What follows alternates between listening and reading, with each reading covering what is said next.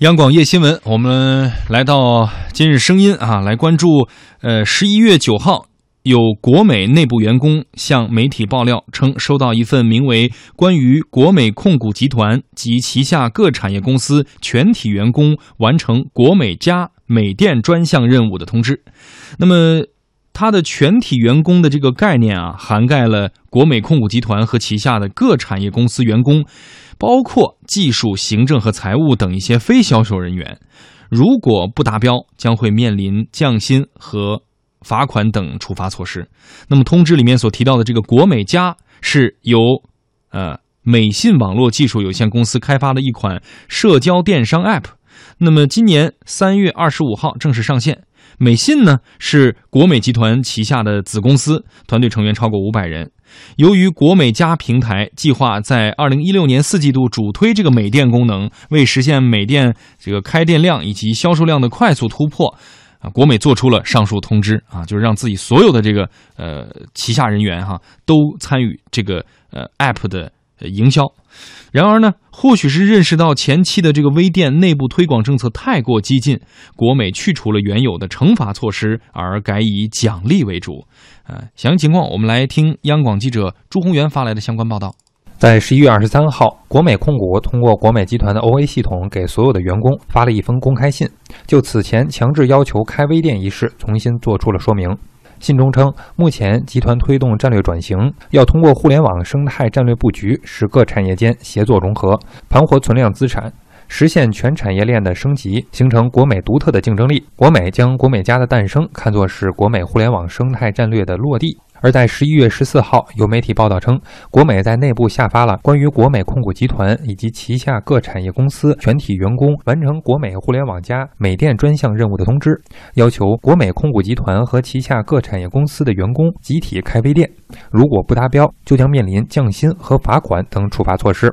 由于涉及降薪、罚款等事项，且微店本身可以选的产品偏少，价格又偏高等原因，不少国美的员工对上述的政策表达了不满情绪。为了达到任务指定的标准，个别员工甚至自掏腰包购买产品。而其他参与推广的员工能卖出大量的产品也是占少数。然而，为了改变员工对国美互联网加项目可能存在的抵触态度，国美控股在上述的公开信上附加了新的关于国美互联网加美店功能迭代以及运营推广的通知。新的通知解释了美店产生的背景和具体的优势，例如可以无成本的分销商品，轻松的赚取佣金，无需担忧物流、售后等复杂问题。称国美互联网加通过低价优质的爆品策略，让美店的店主客源不断，为美店店主带来丰厚的收益的同时，更为美店店主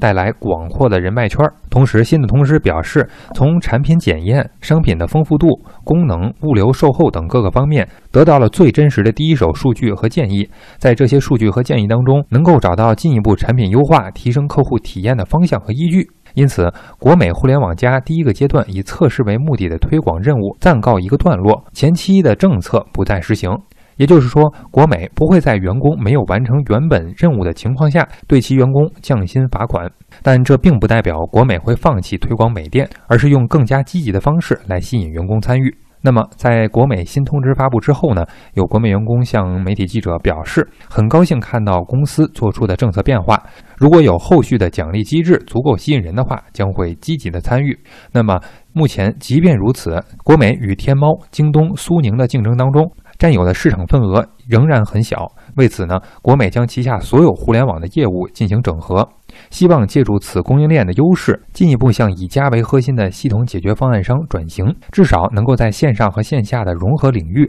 收复一些失地。我们首先跟大家分享一个数据啊，在今年的这个双十一期间啊，这个有数据分析报表就显示，那么全部的互联网啊，包含了十六家平台，那么各平台的这个销售额分别占比呢是怎么样的情况呢？天猫百分之六十八点二，绝对优势；京东百分之二十二点七，也是啊不错的战绩；国美仅有百分之一点九，苏宁百分之二点二。呃，一号店百分之一点三，亚马逊百分之一点零，其他百分之二点七。所以说，从这个数据可以看出来哈，对于国美来讲，既然选择做这个线上的这个国美家，或者是这个呃叫做美店啊等等这样的一些呃，等于是线上的营销的端口，呃，已经要决定做了。可是效果，刚才我们已经看到数据说明一切了，仅仅只有百分之一点九啊，不到百分之二。所以呢，呃，采取了这样的一个啊，希望全员啊，发动全员啊，人海战术，能够推广自己这样的一个新上线的这个 app。呃，出发点是可以判断的，方式嗯，一开始呢是说了，如果要是达标达标不了的话，降降薪啊，惩罚罚款。那么现在呢，觉得好像此前有点激进。那么改改处罚为奖励，呃，换了一种方式，但该推广还是推广，也范围包括这个子公司的全员。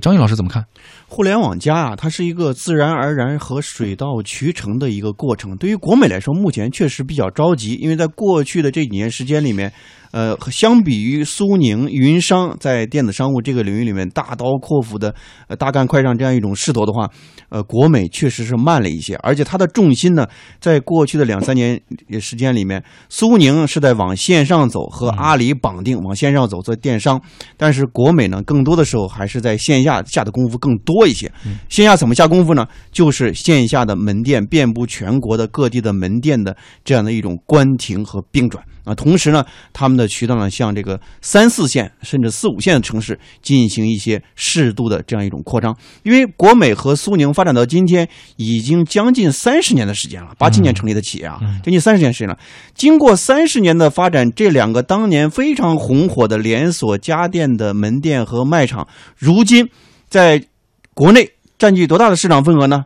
不到百分之三十啊，说明什么呢？其实它这个线下的渠道还是有很多拓展这种空间，线上和线下一定是一体的。所以我们看到，在过去两三年时间里面。国美通过线下门店这种收缩和压缩，确保了一点，就是它的盈利率应该说还是不错的。和苏宁相比，和京东，特别是和京东相比，因为京东一直是亏损的嘛。嗯，所以当时国美也嘲笑过京东，说别看你线上很靓丽，但是你的盈利水平是远远不如我们的。但是呢，线上的销售它又是一个趋势，你又不能失掉这个未来，所以。你呃也不能说国美在这几年里面在电商这个布局里面不快啊不及时，因为在呃当年的时候呢，它并购了一个电商的网站叫酷巴网，然后当时呢是分品牌的运作，酷巴和国美在线分品牌运作，后来进行一个整合。总体来看，国美这几年在电子商务这个里面确实是不温不火、不疾不徐的这样一种发展的这种方式。那么到今天。它通过这种捏合式的这种方式，把国美旗下的所有的和电商相关的公司、子公司什么的全都关联在一起，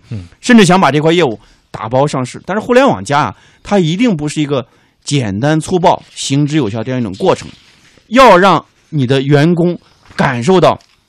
互联网加这样一种转变。同时，对于国美来说，如果要实现互联网加，最大的变化就是要从过去的那样一种规模扩张和数字扩张的门店思维，转化为一种用户的思维和产品的思维，或者是叫流量的思维，这才是互联网的这一个核心。嗯，九霄老师，呃，我其实想从另外一个角度来说啊，我我看到其实很多，呃，网上的这个网友就说，你看，哎，这是不是一个违法行为啊？呃，强制员工变成这个全员销售。完不成那个开店任务还得受处罚，然后大家这么一报道就变了。呃，我还真仔细的查了一下，就劳动法或者劳动合同法里面啊，对于这个强制全员销售呢，它真没有详细的一个法律规定。这只是说它这个国美所采取的一种企业管理的一个方式。但是至少有一点啊，从它现在的效果看。肯定是不好的。嗯，呃，不光是说像张毅说的，呃，这个国美在从这个传统的零售商向一个线上线下融合的经营商的转变过程中呢，它显得有点力不从心，甚至显得有点本领恐慌啊！这很像这个这个毛主席在很多年前说的一样。咱们的领导干部会犯这个领本领恐慌的这个毛病，咱们的曾经的这个世界上最大的家电零售商国美，它一样，它面对这个互联网的这个浪潮的时候，它面临这个现在这种，呃，这种新的这个发展业态的时候呢，它有一点点惊慌失措，它甚至采取了一些违背原来的基本企业管理规则的一些方法来做。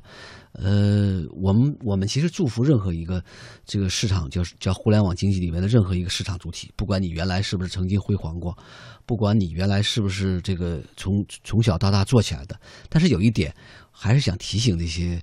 呃竞争者吧，多少应该去尊重你的企业员工的一个基本的一个利益啊，虽然不违法。但是对你员工的这个伤害来说，肯定不是一件好事儿啊！你想你，你动不动就逼着员工去开自己的店，然后虽然有很多的诱饵，说你看开完之后我给你这个足够的奖励，我还给你什么佣金，